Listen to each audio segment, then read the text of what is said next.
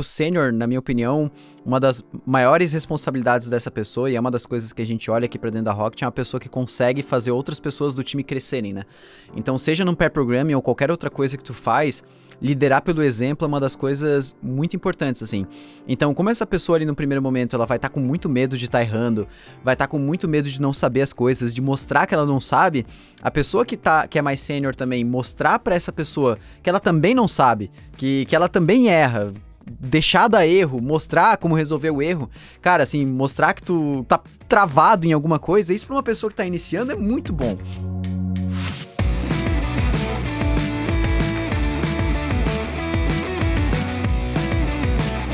Fala Dev, beleza? Mais um episódio pro Fala Dev aqui no canal da Rocket City. E hoje eu tô aqui com o Vini Estevan, mestre das madeirinhas, depois ele vai contar aí pra gente nos comentários para quem tiver interesse o que, que é essa piada interna, e com o Matheus Rosa também, pra gente conversar sobre um assunto que, cara, assim, principalmente depois que começou toda essa questão de trabalho remoto, eu particularmente venho fazendo bem mais, que é pair programming né? E eu acho que eu venho fazendo bem mais, talvez pela falta que a gente tem de estar tá em conexão, de estar tá ali no áudio, no, no vídeo a todo momento, conversando com as pessoas. Cara, assim, vai ser um papo massa pra caramba, mas antes de mais nada, claro, eu quero que vocês se apresentem e falem um pouquinho de que, que vocês. O que, que vocês fazem hoje, um pouquinho, contar um pouquinho da carreira de vocês de uma maneira breve também, né? Pode ser começando aí pelo Matheus. Matheus, manda pra gente. Fala, Dev, beleza? Sempre quis falar isso, galera. Tudo bom? galera, eu sou o Matheus Rosa, como o Diegão falou aí. Hoje eu tô como engenheiro de software na TakeBlip, já tem três anos que eu tô na empresa, né? Já trabalhei aí com desenvolvimento de chatbots, que é a nossa especialidade. Trabalhei com desenvolvimento de APIs aí, principalmente utilizando .NET, mas também já, já utilizei aí Node, por exemplo, Python. Já me arrisquei também um pouco no front-end aí, trabalhando com React, um pouquinho com Angular. E hoje, especificamente, eu estou como líder técnico lá na TechBlip, tendo a oportunidade de liderar projetos né, de duas equipes. E quero agradecer aí a Rocket City pela oportunidade de estar aqui com vocês, é, representando a Take Blip. Normalmente estou do outro lado vendo vídeo, estava falando ali com, com o Diegão também com o Vinícius. E é isso, espero trocar experiências legais aqui hoje, galera. Essa parada do, cara, fala dev, isso é uma das coisas que eu queria falar, que eu sempre quis, tive vontade de falar. Isso é uma das coisas que eu mais ouço.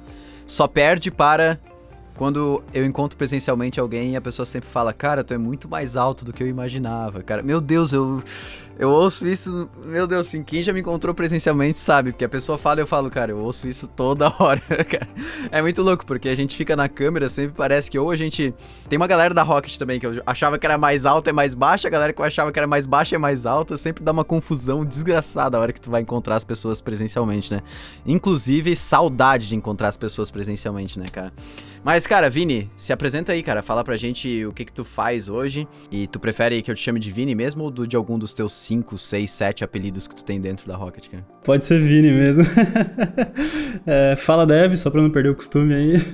Bom, hoje eu sou desenvolvedor de software aqui na Rocket City. Já trabalhei com várias linguagens, desde, desde Node, Java, Golang, etc. Mas minha, a parte que eu mais gosto realmente é Node.js. Hoje eu estou participando aqui da construção dos novos serviços da Rocket City, bem ativamente junto com o Diego e com alguns outros devs aqui dentro da Rocket, a Mika, a, o Igor, etc. E minha trajetória é basicamente essa.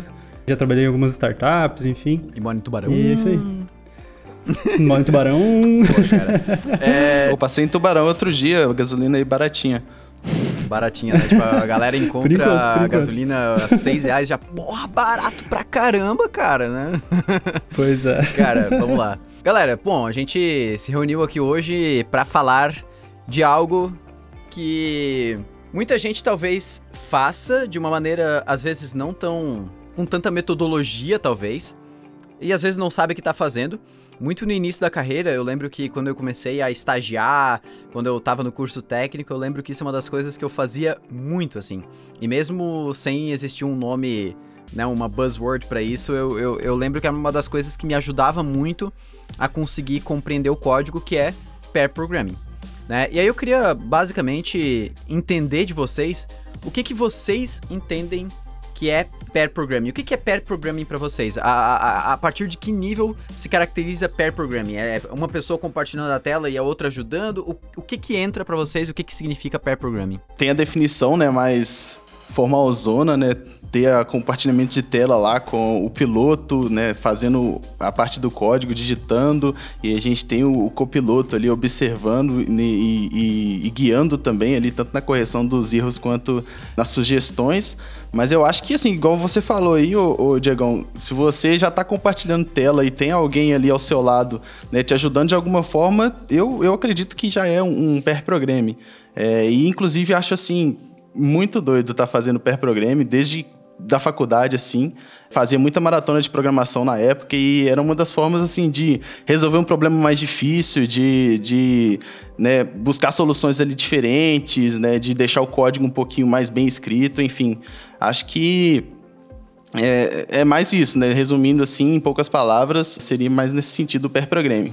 E é muito louco, eu acho que a gente pode trazer também coisas que não são pair programming, né? Porque uma das coisas que dá para dizer que não é pair programming é também só uma pessoa compartilhando a tela e só a outra falando o que, que ela deve escrever, né? É muito mais fácil a pessoa pegar, baixar o código, fazer uma PR logo e mandar lá para dentro, né? Então, assim, quero ouvir a opinião do Vini também, mas o pair programming ele é muito um, um processo não necessariamente de duas pessoas escreverem código ao mesmo tempo, né? Mas é um processo de discussão, um processo de as duas pessoas entender o, o propósito que, que elas estão criando e uma pessoa conseguir contribuir com a outra para encontrar a solução, né? É diferente de necessariamente, tipo, cara, eu sei o que fazer e esquece, não, não, me, não me atrapalha, deixa eu escrever, testo, não deu, putz, não deu, agora outra pessoa tenta, né?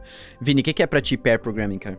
É, eu acho que vem muito daquele. Eu acho que todo mundo já ouviu essa frase, né? Que duas, duas cabeças pensam melhor que uma sozinha. Que dá para levar um pouco disso aí. É, eu acho o pair programming ele vem muito para tornar mais efetivo o tempo das pessoas, acredito eu, e também tornar mais produtivo, eu diria, não necessariamente efetivo, porque é, você discutir com outra pessoa, você pensar em diferentes approaches para um a resolução de um problema junto com outra pessoa é sempre muito mais produtivo. Então, acho que o pair programming meio que tem como premissa isso. Tem várias formas de fazer pair programming, né? desde compartilhar tela até no mundo presencial é, sentado no mesmo computador e etc. Ou até em hackathons, que rola muito, todo mundo numa mesa olhando para a mesma telinha do notebook, que é uma experiência que, inclusive, eu tenho muita saudade de passar. Não seja é, por isso, cara. É só tu enfim, abrir a, a Twitch aí, enquanto tu tá codando os códigos da Rocket aí, que tu vai ter mais ou menos a mesma sensação, cara. É verdade, é verdade. É mais ou menos por aí. Boa, cara.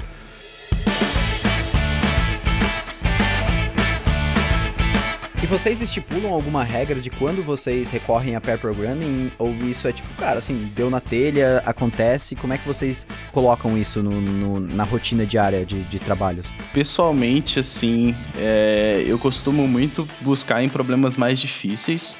Já vi, por exemplo, galera que usa a rodo ali o, o Extreme Programming mesmo, arrisca, né? E aí coda o dia inteiro em pair programming. Mas eu prefiro buscar nesse, nesses cenários assim, um problema mais difícil que eu preciso resolver. E aí eu busco alguém que tenha uma experiência com algo que eu não estou dominando. Né? Um exemplo aqui, uma vez eu estava desenvolvendo é, uma API que ela precisava fazer um deploy lá no Kubernetes. Então tinha algumas coisas ali de Kubernetes que eu não conhecia. Peguei um cara ali do, do SRE da, da empresa. É, a gente reuniu ali várias, vários dias de manhã. É, fizemos ali duas horas de pair programming ali to, toda manhã, porque a gente tinha outras tarefas também, né?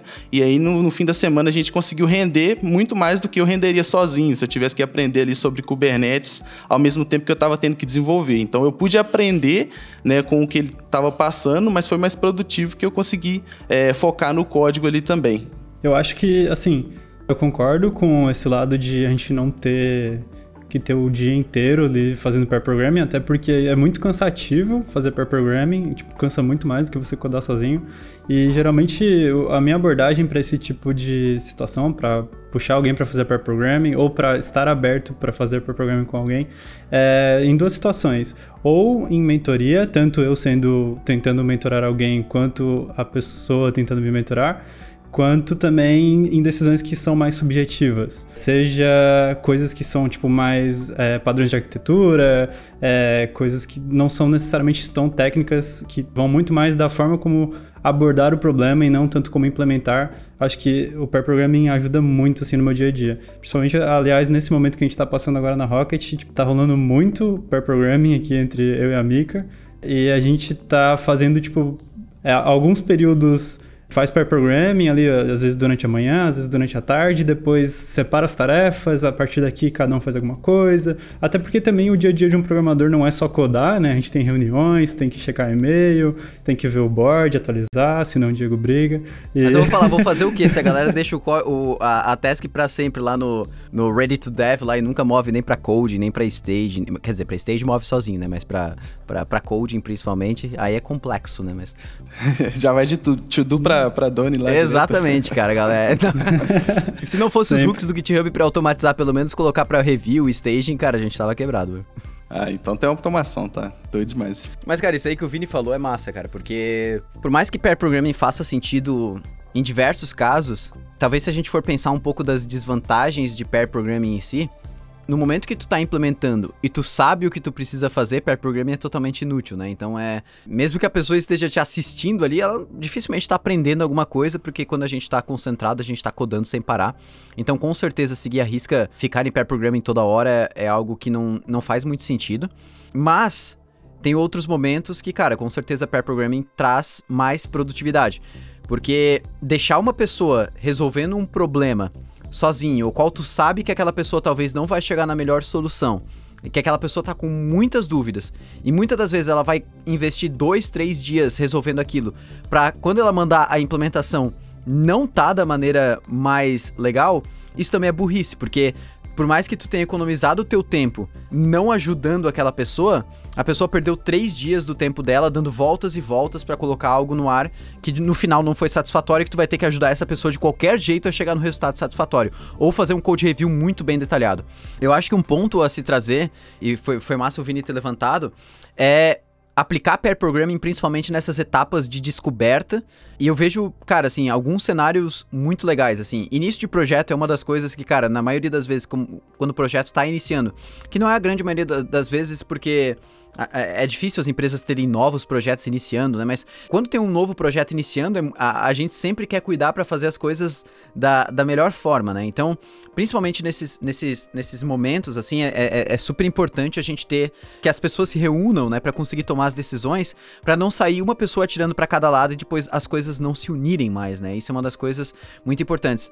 E outro momento que eu vejo, assim, muito legal, talvez o pair programming aplicado, que é uma das coisas que a gente fez bastante aqui na Rocket, é no momento realmente de ter essas definições mais a nível de de domínio, assim, né? Então entender quais vão ser as entidades da nossa aplicação, como é que a gente vai armazenar isso no banco, é, qual que vai ser a estrutura e tudo mais. E por mais que, assim, talvez grandes empresas tenham responsabilidades, pessoas com responsabilidades diferentes para cada uma dessas partes, a gente sabe que na maioria das empresas de tecnologia, quem toma essas decisões é a pessoa de desenvolvimento que tá lá na ponta construindo o produto. É a pessoa de desenvolvimento que toma as decisões de, cara, será que isso aqui vai ser uma tabela no banco? Será que isso aqui não vai ser uma tabela?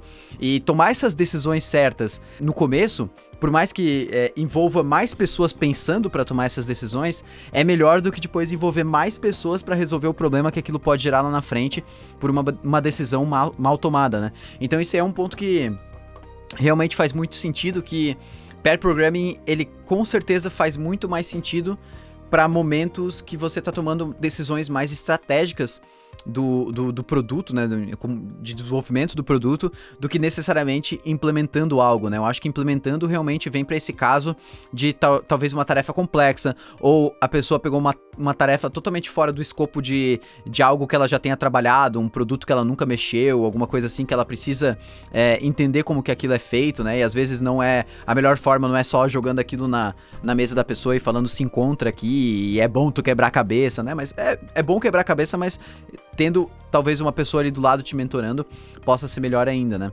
O Matheus citou um pouquinho sobre como que o pair programming é abordado dentro de metodologias ágeis, né? Dentro do, do, do, do XP, principalmente. Isso foi, foi algo que eu lembro que eu, que eu cheguei a estudar, né? A gente sempre ouve falar muito de Scrum é, e, e, XP.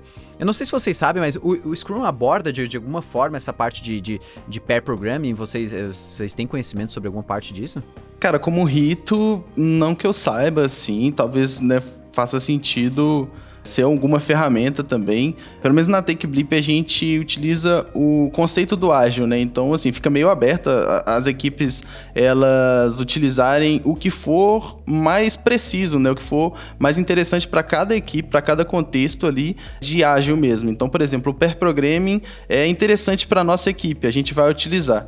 Né? Então, assim, eu imagino que dentro do conceito ágil com certeza está, né? Mas no, no conceito do Scrum eu realmente acredito que não.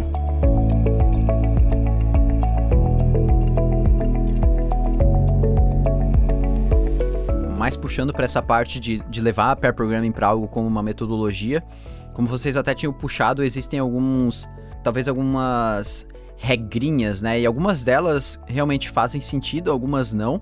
Eu lembro que uma das coisas que a gente fazia bastante com pair programming no presencial era ter a questão do, do navegador e, e, fazer aquela questão da troca, né? Nunca ser apenas uma pessoa que está necessariamente ali na frente do computador, né?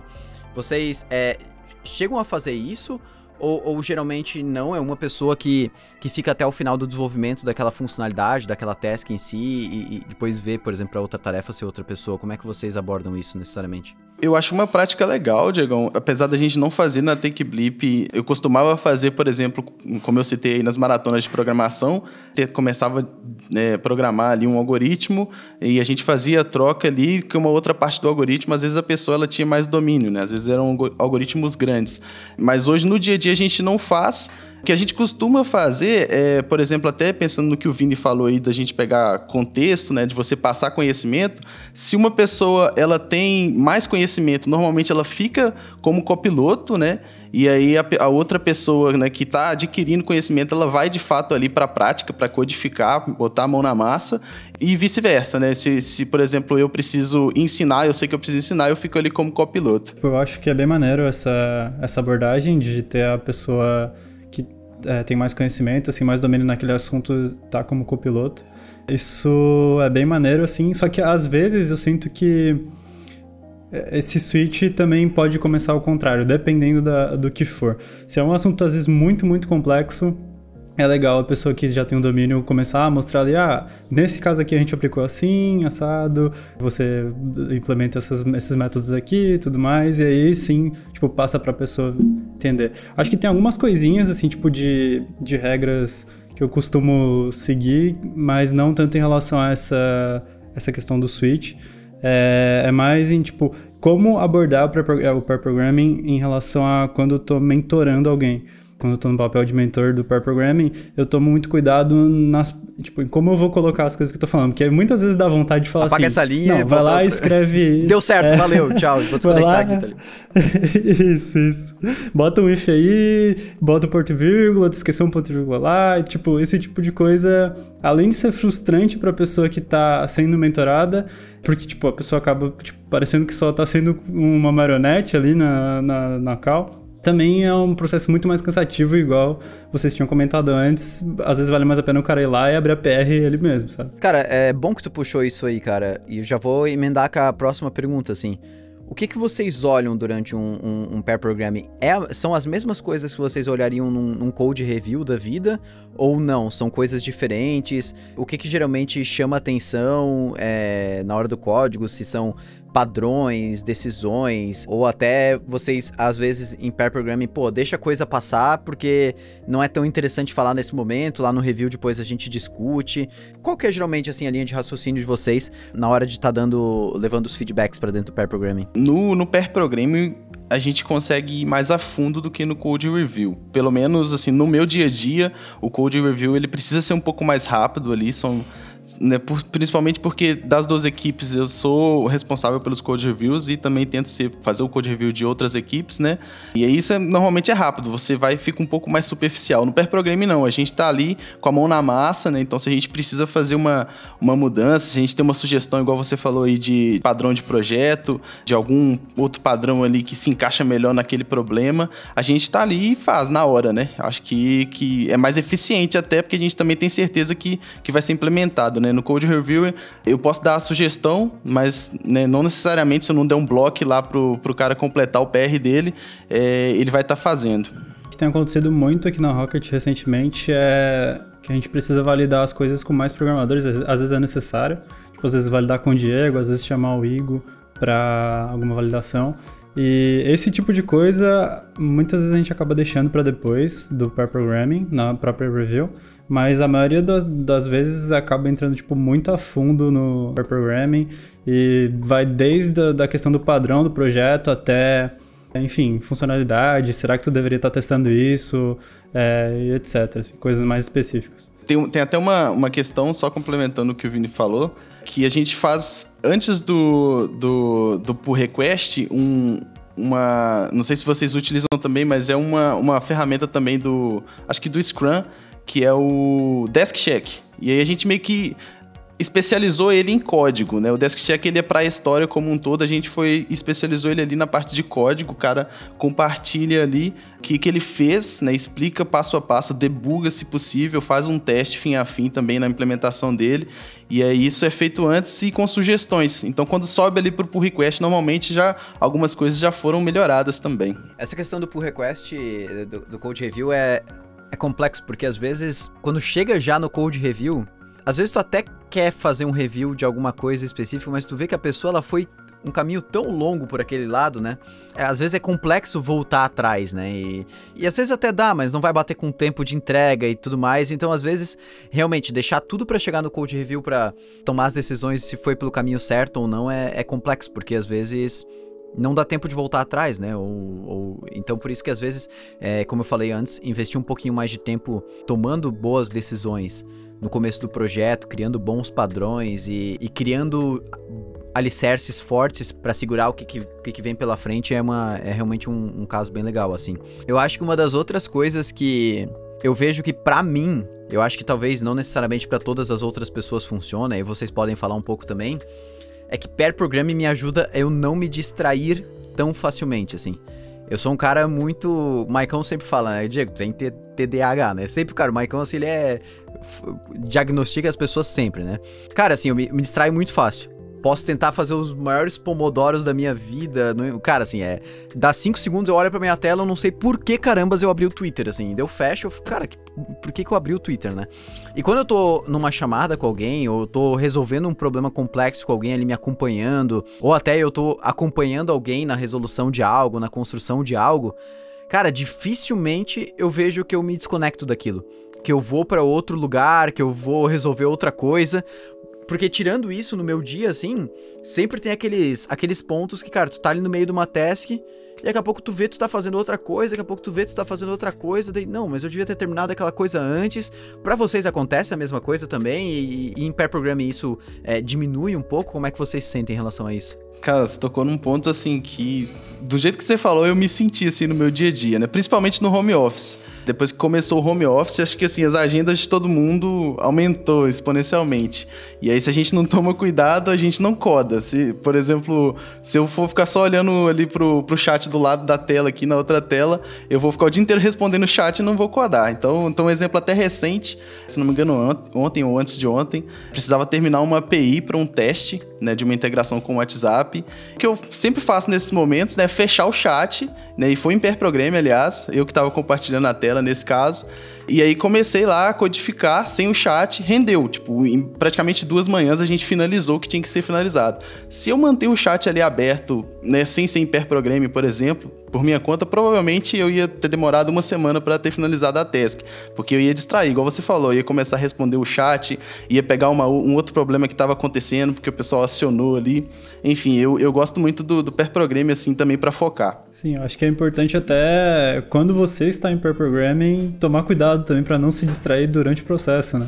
Porque às vezes aquela mensagenzinha ela é tão atrativa para você ir lá responder na hora, mas tipo, no fundo você não precisava estar respondendo aquilo naquela hora. Você pode dar uma pausa daqui tipo uns 15 minutos e ir lá responder, porque isso pode tornar esse processo todo de pair programming muito desengajado, assim, de ambas as partes. E aí, tipo, acaba perdendo todos os benefícios que você tava ganhando, você agora tá, tipo, até piorando o resultado. Porque eu, eu acho que, assim, pair programming é uma parada que tá muito conectada com a cultura de, do time de desenvolvimento, assim, né? Pelo menos aqui na Rocket é algo que nasceu meio orgânico. Eu sei que empresas, tem empresas que fazem uma parada, tipo assim, ah, sexta-feira, de certo período, todo mundo faz um pair programming, uma parada assim.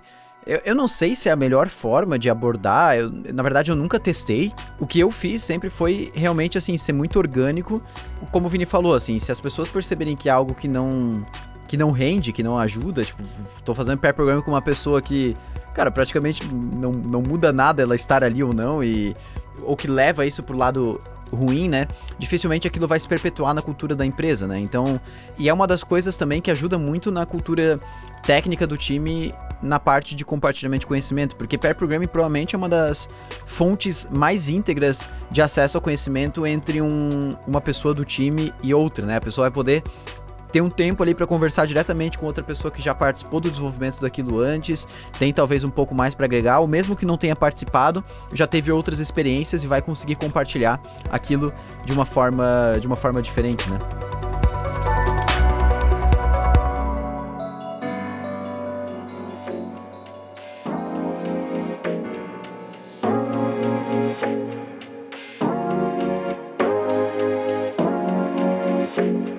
Mas eu queria que o Vini contasse pra gente um pouco, cara. Ele que participou da construção, que tá participando da construção desses serviços, desses novos serviços aí da Rocket, cara. Quais foram os momentos que tu percebeu que pair programming trouxe mais benefícios e como que tu controla a rotina, assim, e o Matheus também, assim, como que vocês controlam a, a, a rotina de vocês, assim? Se vocês tentam estipular com o time ou internamente um, um mínimo de tempo para vocês estarem em cal, ou se vocês, vocês realmente fazem esse processo bem orgânico, como é que vocês controlam esse, esse processo de rotina, assim? Da minha parte, assim, é bem orgânico, assim, todo, todo o processo desde o da, do início de todo esse movimento aqui da Rocket de construir os novos serviços, que eu estou participando de uma forma bem mais ativa, tudo foi muito orgânico, assim. Desde o começo a gente sabia que o pair programming ia ser muito valioso para manter os padrões de projeto desde o começo. E conforme as coisas foram começando a caminhar, conhecimento começou a ser passado das decisões que tinham sido tomadas no início. Cada vez menos foi se tornando necessário o pair programming e foi, mais uma, foi se tornando mais uma ferramenta para agregar no resultado. Porque no começo realmente era algo que, assim, se a gente não fizesse, tinha muita chance de todo o resultado ser prejudicado. Mas a partir de um dado momento, começou a ser um processo de agregar mesmo valor. Sobre horários, esse tipo de coisa, uh, não, a gente não nunca chegou a combinar um horário nem nada do tipo para fazer pair programming, na, pelo menos no, no, time que eu estou participando. Foi tudo muito orgânico, assim. Inclusive, é algo que eu não sei se se encaixa como pair programming, uma, algumas validações assíncronas que, tipo, rolam o tempo inteiro, assim. A gente tem um grupo ali de todo mundo que está participando desses desses serviços de back-end e todo momento a gente fica mandando perguntas. Ah, esse código aqui tem alguma forma melhor de fazer? Será que vocês acham que eu deveria criar um método diferente, etc. Isso também eu acho que dá para se encaixar como uma espécie muito é, diferente de pair programming, porque é um tipo de validação, né? Mesmo que seja assíncrona. Seria no presencial o famoso toquinho no ombro e fala, dá uma olhada aqui no meu código para ver se está se tá da melhor forma, né? Quem nunca? Eu já fiz isso pelo menos umas 1.500 vezes. Matheus, e como é que vocês se organizam aí, cara? Tu geralmente faz pair programming assim com uma pessoa específica, com várias pessoas? Como é que tu vai tomando essas decisões assim no teu dia a dia? Cara, no, no dia a dia, assim, as equipes elas já ficam em call na, nas salas. A gente tem uma plataformazinha que a gente criou e essa plataforma tem lá as salas de cada equipe. Né? Então fica todo mundo em call, não necessariamente compartilhando tela, né? Mas aí quando a gente precisa, né, ou aprofundar num problema, né, né, nesses casos todos que a gente já citou aqui, de, de que faz sentido o pair programming, aí a gente já tá ali, a gente fala, pô, tá aí online, né? É só falar, já tá na sala mesmo. E aí a pessoa, pô, tô, eu vou compartilhar aqui, me ajuda com esse problema. E aí resolve junto. Igual vocês falaram mesmo, é muito orgânico, assim, da necessidade.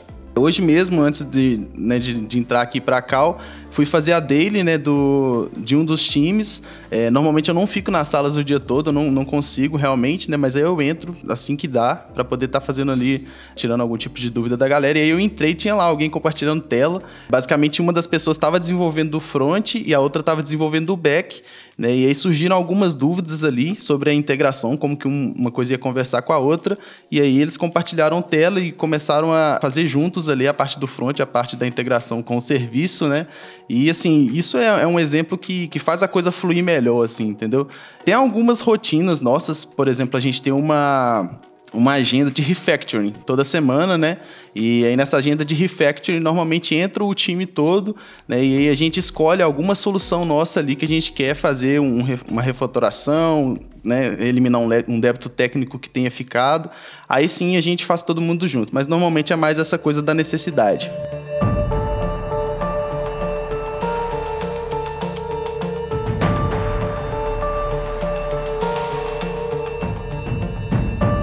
E vocês veem, talvez, alguma das coisas que tem que se tomar cuidado na hora de tentar praticar pair programming? Tipo assim, vou começar por mim, assim.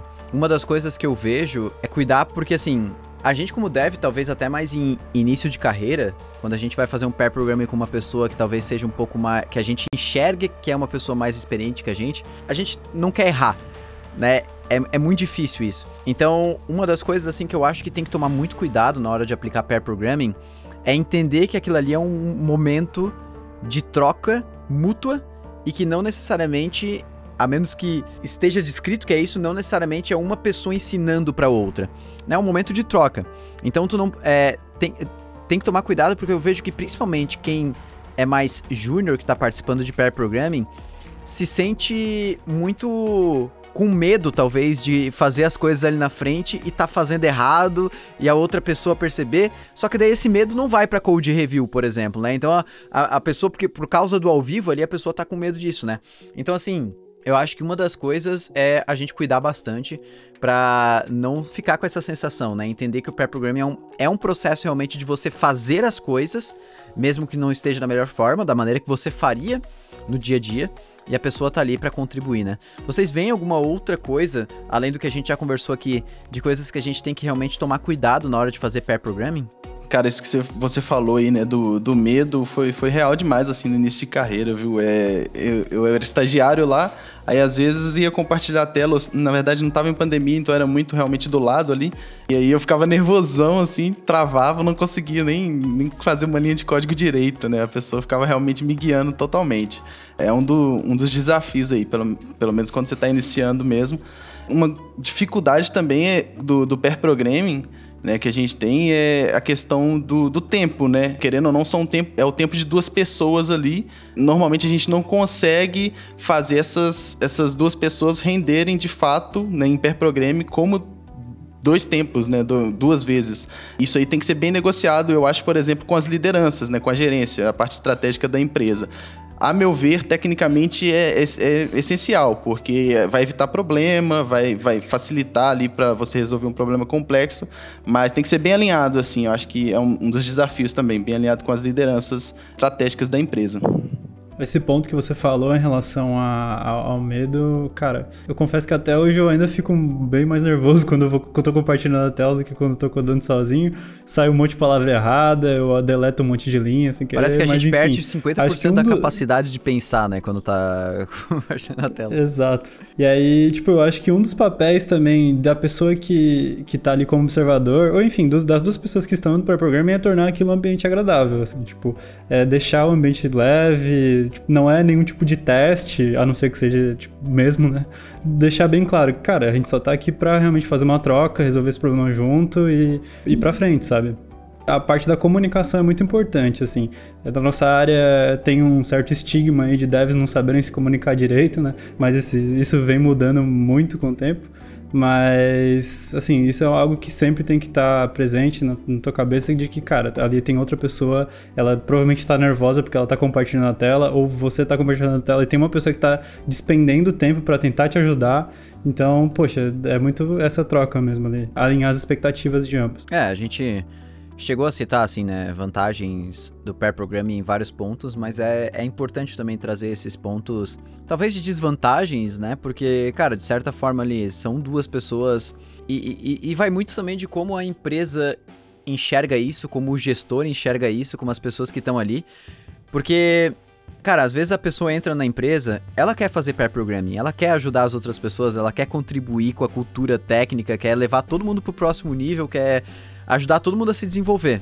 Mas, cara, isso é um tempo que ela tá desprendendo, né? É um tempo que, claro, com certeza vai ser recompensado depois, mas às vezes o gestor, a pessoa que tá gerindo ali aquela equipe não entende isso, né? Pô, pra mim não interessa se tu investiu 20 horas da tua semana ajudando outras pessoas a, a conseguirem entender melhor o produto, entender melhor a, o, o, o que foi desenvolvido ali, se tu não conseguiu entregar tuas tasks, de certa forma, tu não foi produtivo, né?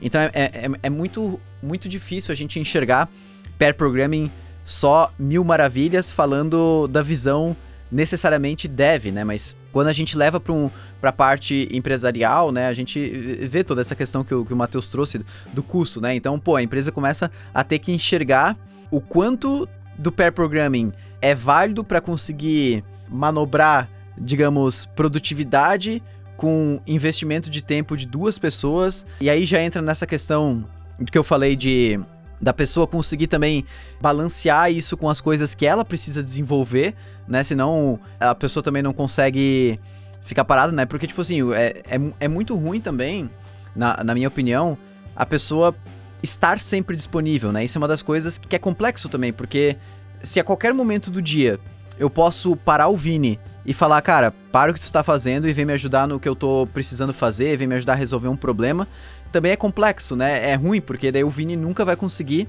chegar no final do desenvolvimento do que ele tá fazendo, ou vai, vai perder a linha de raciocínio várias vezes. E ao mesmo tempo é ruim ter um horário fixo para pair programming, porque a gente não sabe quando que as coisas vão surgir, quando que as coisas vão aparecer pra gente estar tá resolvendo, né? Então é muito é muito difícil e, e, pode ser uma desvantagem, principalmente se teu time não tiver essa cultura de compartilhamento de conhecimento, se não tiver uma gestão que consiga entender isso e aplicar isso da melhor forma é, é muito ruim para o teu time conseguir se organizar para aplicar pair programming de uma maneira que realmente seja produtiva e que traga benefícios para os dois lados, né? Tanto para a pessoa que está sendo ajudada, tanto para a pessoa que está ajudando e tanto para a empresa também que está lá, né? E aí puxando talvez para uma, uma parte mais prática, como é que vocês aplicam pair programming na prática?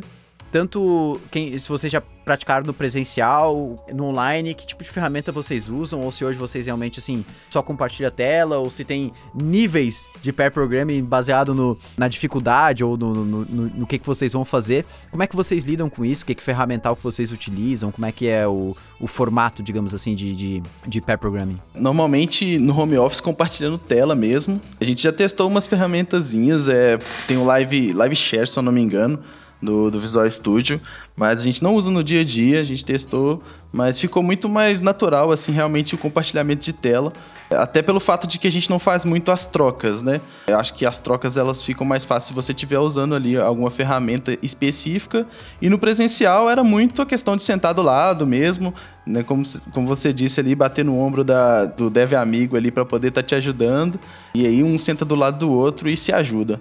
Hoje a gente não usa com muito segredo assim não. Eu cheguei a testar o Live Share também, a gente chegou a utilizar um pouquinho aqui na, na Rocket, mas a, alguns problemas foram surgindo, principalmente em relação à conexão, esse tipo de coisa, às vezes acabava caindo, era muito frustrante. Também tem esse fator de que muitas vezes só compartilhar a tela ali era, era o suficiente, é, não ia ganhar muita velocidade por estar no live share ou não, porque tu ia ter, ter que estar explicando também né, o que você está fazendo.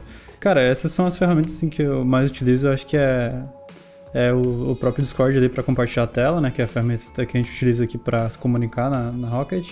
Quando era presencial, acho que especificamente em hackathons, porque assim, o hackathon tem aquela, aquela questão da emoção, né? Era muito de, cara, não tá compilando, começa a socar a mesa, aí, aí alguém vem, ô, oh, calma, cara, calma, aí vai lá e ajuda e tal, senta do lado, dá um toque.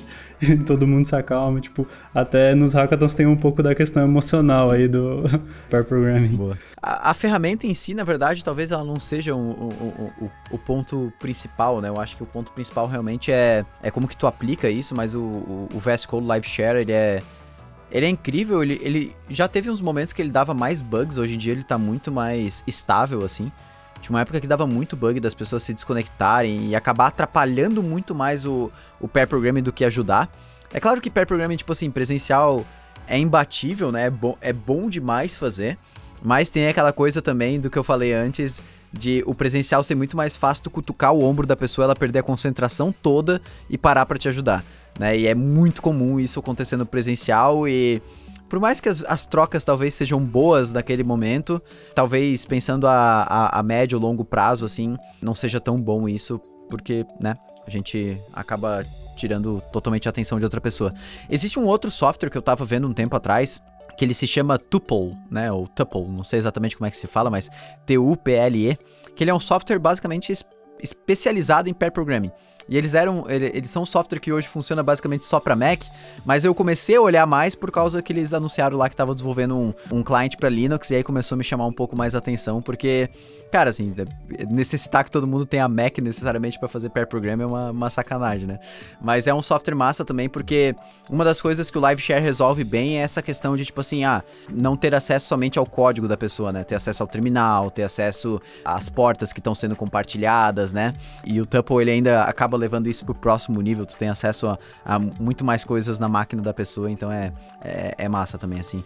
Cara, assim, dando um, um geralzão de tudo que, que a gente conversou aqui, eu, eu, consegui entender que pair programming ajuda em várias coisas, assim, né? Tipo, dá pra citar um dos, dos problemas, assim, que eu acho que a gente falou bastante é custo de regressão, né? Custo de, de voltar atrás com decisões que deveriam ter sido tomadas antes. Isso é uma das coisas que eu sinto muito que pair programming ajuda demais e que as pessoas só param para perceber isso no momento que chega aquela PR e ela olha, meu caramba, né? Vamos ter que voltar aqui atrás, tipo, a pessoa vai ficar putaça comigo, né? Porque eu vou dar um, um code review aqui que a gente vai ter que voltar atrás de várias coisas.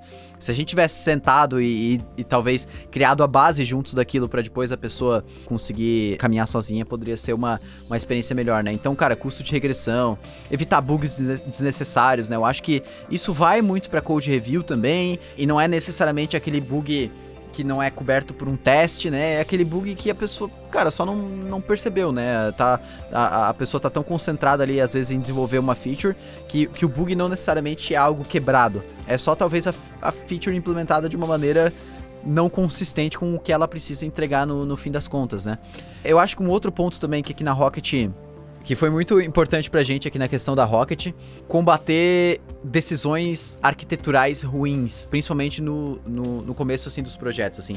Então é muito importante para mim, na minha, na minha opinião, assim, principalmente quando tu tá nesse momento de começar a definir estruturas novas, novas maneiras de fazer as coisas, assim, que tu faça isso compartilhando com outras pessoas, né? Porque é muito comum as pessoas terem, enxergarem de formas diferentes, maneiras diferentes de resolver as coisas, e é muito importante que vocês estejam muito alinhados, muito alinhadas em qual arquitetura vocês vão seguir, para onde vocês vão levar aquela aplicação. Então isso é uma das coisas é, super importantes. E outra coisa é a questão da distração, né? Eu acho que isso é uma das coisas que a gente bateu bastante aqui. Eu praticamente, assim, cara, eu tenho um, um loop de, de momentos na, na, no meu dia, assim, que eu que eu percebo que, cara, eu não sei porque carambas eu acessei a home do YouTube se eu não sei que eu, se eu sei que eu não vou assistir nada, sabe? Mas eu é, cara, assim, me dá um, um, uns bugs mentais assim direto durante o dia, assim. E é muito massa porque eu percebo isso que o Vini falou, de que, cara, quando a gente tá lá num canal, lá no Discord, às vezes conversando sobre alguma coisa, discutindo alguma coisa, dificilmente isso ocorre, assim. É quase impossível eu me desconectar daquilo e abrir alguma, alguma aba, abrir algum conteúdo para consumir, alguma coisa assim, né? Porque eu tô muito concentrado no que a gente, no que a gente tá fazendo, assim.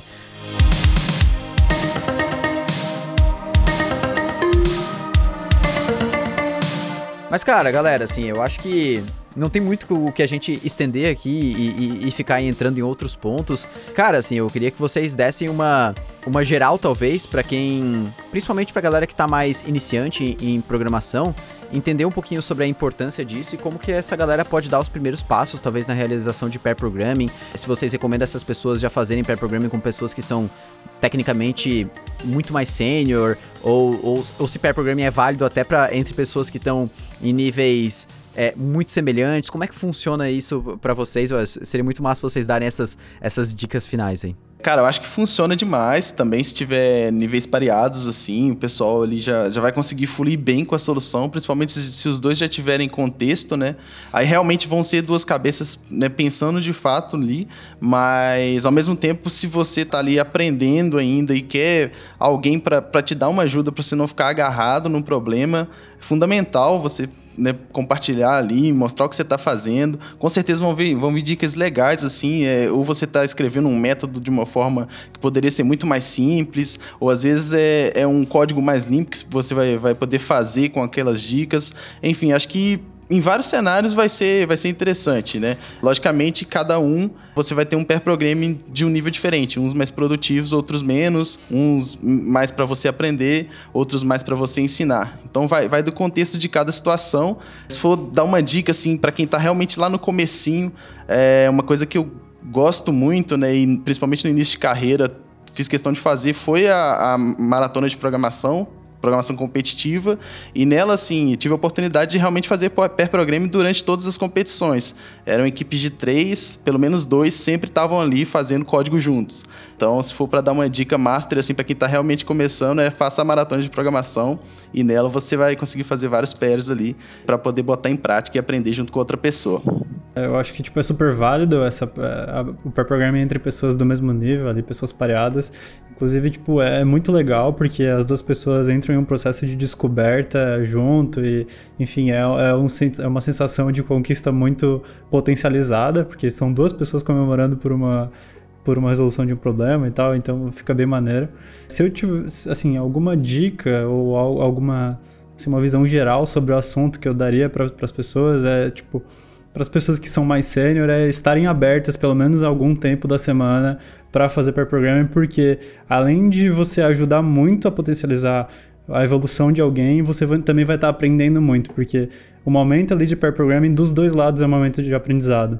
Você está ensinando alguém, você está aprendendo com certeza. Você vai, tipo, pa passar por algum problema que você não faz ideia do que aconteceu. A pessoa escreveu o código exatamente igual tá na sua máquina, mas não rodou na máquina dela.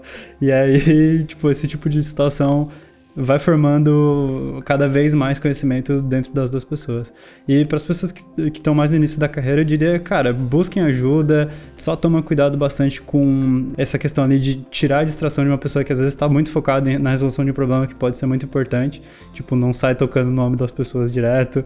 E em ambientes assim com mais interação assíncrona, fica muito mais tranquilo esse tipo de coisa, né? Tipo, você manda uma mensagem e fala, pô, pode me responder na hora que tiver disponível, não precisa ser para agora, etc. Tipo, acho que essas são as maiores visões que eu tenho assim, sobre esse assunto. Boa. É até legal que tu tocou nesse ponto de, tipo, dicas para quem é mais sênior, né? Talvez fazer pair programming.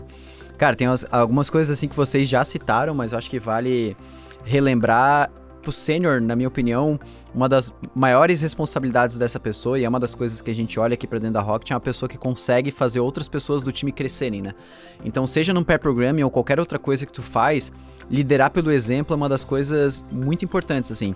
Então, como essa pessoa ali no primeiro momento, ela vai estar tá com muito medo de estar tá errando, vai estar tá com muito medo de não saber as coisas, de mostrar que ela não sabe, a pessoa que tá que é mais sênior também mostrar para essa pessoa que ela também não sabe, que, que ela também erra, deixar dar erro, mostrar como resolver o erro. Cara, assim, mostrar que tu tá travado em alguma coisa, isso para uma pessoa que está iniciando é muito bom, né? Eu, eu lembro até é, em alguns momentos quando eu postei os primeiros vídeos na, no YouTube da Rocket, que eram vídeos mais que eu não fazia cortes, assim, as pessoas falavam, cara, Diego, graças a Deus, obrigado por tu deixar esse 10 minutos tu corrigindo um erro para eu ver que não, não sou só eu. E às vezes não é 10 minutos, né? Que nem eu tava falando pro Vini ali hoje manhã, eu fiquei uma hora e meia num negócio é, resolvendo, cara, que tipo, é, bugou minha cabeça, assim, eu não fazia a menor ideia de como resolver aquilo, eu tive que ir pra, tipo, da deep web do GitHub para conseguir resolver. Então, quem é mais sênior, assim, tem que cuidar com essas coisas, assim. E outra coisa que eu acho que é muito importante em pair programming, além daquilo que o Vini falou, não utilizar uma lingua um linguajar de tipo assim, faça isso. Cara, isso tá errado, isso não tá certo, tu devia ter feito isso. Isso aqui é, funciona de outra forma. Cara, assim, é, fazer perguntas talvez seja a melhor forma de tu fazer aquela pessoa que é mais júnior, que tá é, entrando ali, conseguir entender melhor o que, que tá acontecendo, né? Isso é uma das coisas que eu faço bastante, e, e às vezes, assim, eu já encontrei a, a, o, o problema. Tipo, eu já sei exatamente qual é o problema. Mas eu não vou falar, cara, o problema tá aqui. Eu falo, cara, tá vendo essa informação, cara? De onde que tá vindo isso? E a pessoa, hum, isso aqui tá vindo da chamada, API que eu faço. Tá, Mostra o resultado da chamada API aí, então. Ah, tá ali, ó. Cara, agora compara. E a pessoa vai vendo, ela entendeu qual que foi o processo para entender aquilo que tá acontecendo e, e, e, fazer as mudanças, assim, né? E, cara, outra coisa, assim, para finalizar, que eu acho que é, que é super importante para quem é mais sênior, a pessoa já tá com medo. Não adianta tu assustar ela ainda mais. Não adianta tu abrir o teu Vim, executar 36 comandos, mudar o código todo, executar 600 shortcuts que tu tem configurado na tua máquina que automatizam vários processos ali dentro, cara, isso não necessariamente. Tu não tá fazendo a pessoa aprender mais, né? Então é muito melhor a pessoa que é mais sênior se adaptar ao ambiente da pessoa que é mais júnior para fazer o, o, processo de pair programming do que o contrário, né?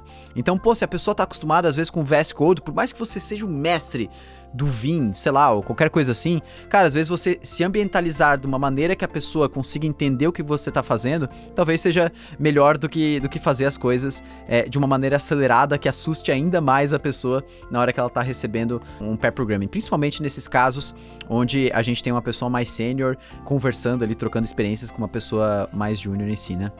Galera, cara, quero agradecer demais a troca de experiência com vocês, agradecer demais o papo. Cara, quero deixar aberto aí, caso vocês queiram deixar alguma rede social, alguma mensagem final, algum lugar onde a galera pode encontrar vocês e chamar vocês para um pair programming. Vai lá. Ô, Diegão, você falou aí, né, sobre a questão da pessoa realmente guiar, ensinar, fazer a pessoa aprender. Acho que isso aí foi sensacional, cara. É, quando eu tava aprendendo, eu tive pessoas que me, me ensinaram dessa forma e foi, assim, um diferencial para a carreira. Então, isso aí foi, acho que muito doido que você falou. É, e deixar GitHub aqui, galera, Matheus, traço Almeida, traço Rosa. Podem procurar lá, vai ter uma imagenzinha com uns balãozinhos assim, por causa da, da maratona de programação. E agradecer de novo aí o convite, pessoal. Valeu demais. Ansioso já para ver lá o, o, vídeo no YouTube. Espero que, que tenha conseguido compartilhar, passar para vocês aqui algumas experiências legais aí. É, e é isso aí. Show de bola. E antes do Vini se despedir, cara, vou até aproveitar da fala do Matheus e tive uma ideia massa aqui. Galera que, tá, que assistiu até aqui no final, pô, deixa aí nos comentários uma experiência que vocês tiveram com pair programming, ou se vocês aplicam isso no dia a dia, ou talvez uma experiência ruim que vocês tiveram, algo que funcionou, algo que não funcionou, pra gente também trocar essas experiências e quem estiver assistindo poder também ouvir um pouquinho mais de outras pessoas da comunidade. Mas vai lá, Vini, deixa aí o teu, tuas redes sociais aí que eu sei que tu quer ser influencer, né? Já deixa a tua Twitch aí, que eu sei que logo tu vai voltar com as lives também. Primeiro, só agradecer pelo papo, né? Obrigado, Diego. Obrigado, Matheus. Foi muito massa. Tipo, aprendi muito, com certeza. Foi um papo bem maneiro. Agradecer também todo mundo que tá assistindo. Bom, eu não sou muito ativo nas redes sociais. Eu tenho um Twitter, é Vinícius Esteve 1 Tipo, muda o 1 por um 1. Lá eu reclamo um pouco da vida também, mas eu posto principalmente Caramba, coisas. Agora que, faz, agora que eu vi que faz sentido, cara. Estevoando. É. é tipo aquele cara do. Tá ligado? O, o filho da nuvem? No YouTube? Cara, cara tô, tô ligado, nome, tô ligado. O, o, nome dele é Cloudson. Uhum, uhum. E aí, filho da nuvem. Eu fico, a hora quando ele me falou isso, eu fiquei. Cara. pois é, mano. Tipo, lá no Twitter eu não, não sou muito ativo assim, mas eu posto principalmente coisas técnicas. Tem uma, a minha Twitch também. Tava fazendo lives um, um, tempinho atrás aí, live coding, de alguma coisa relacionada às coisas que a gente tava desenvolvendo aqui na Rocket. E também um pouquinho de Rust lá. Cara, eu acho que é isso, assim. Tem meu GitHub também, que deve Vinícius Estevam tudo junto, meu nome ali. Galera, obrigado de novo. Quem ouviu aí até o final, não esquece de deixar um comentário lá no YouTube. Se alguém estiver ouvindo por outra plataforma, vai lá no YouTube, procura esse podcast, vai lá e deixa o seu comentário falando um pouquinho sobre as suas experiências com pair programming. Eu vou me despedindo por aqui, um grande abraço e valeu!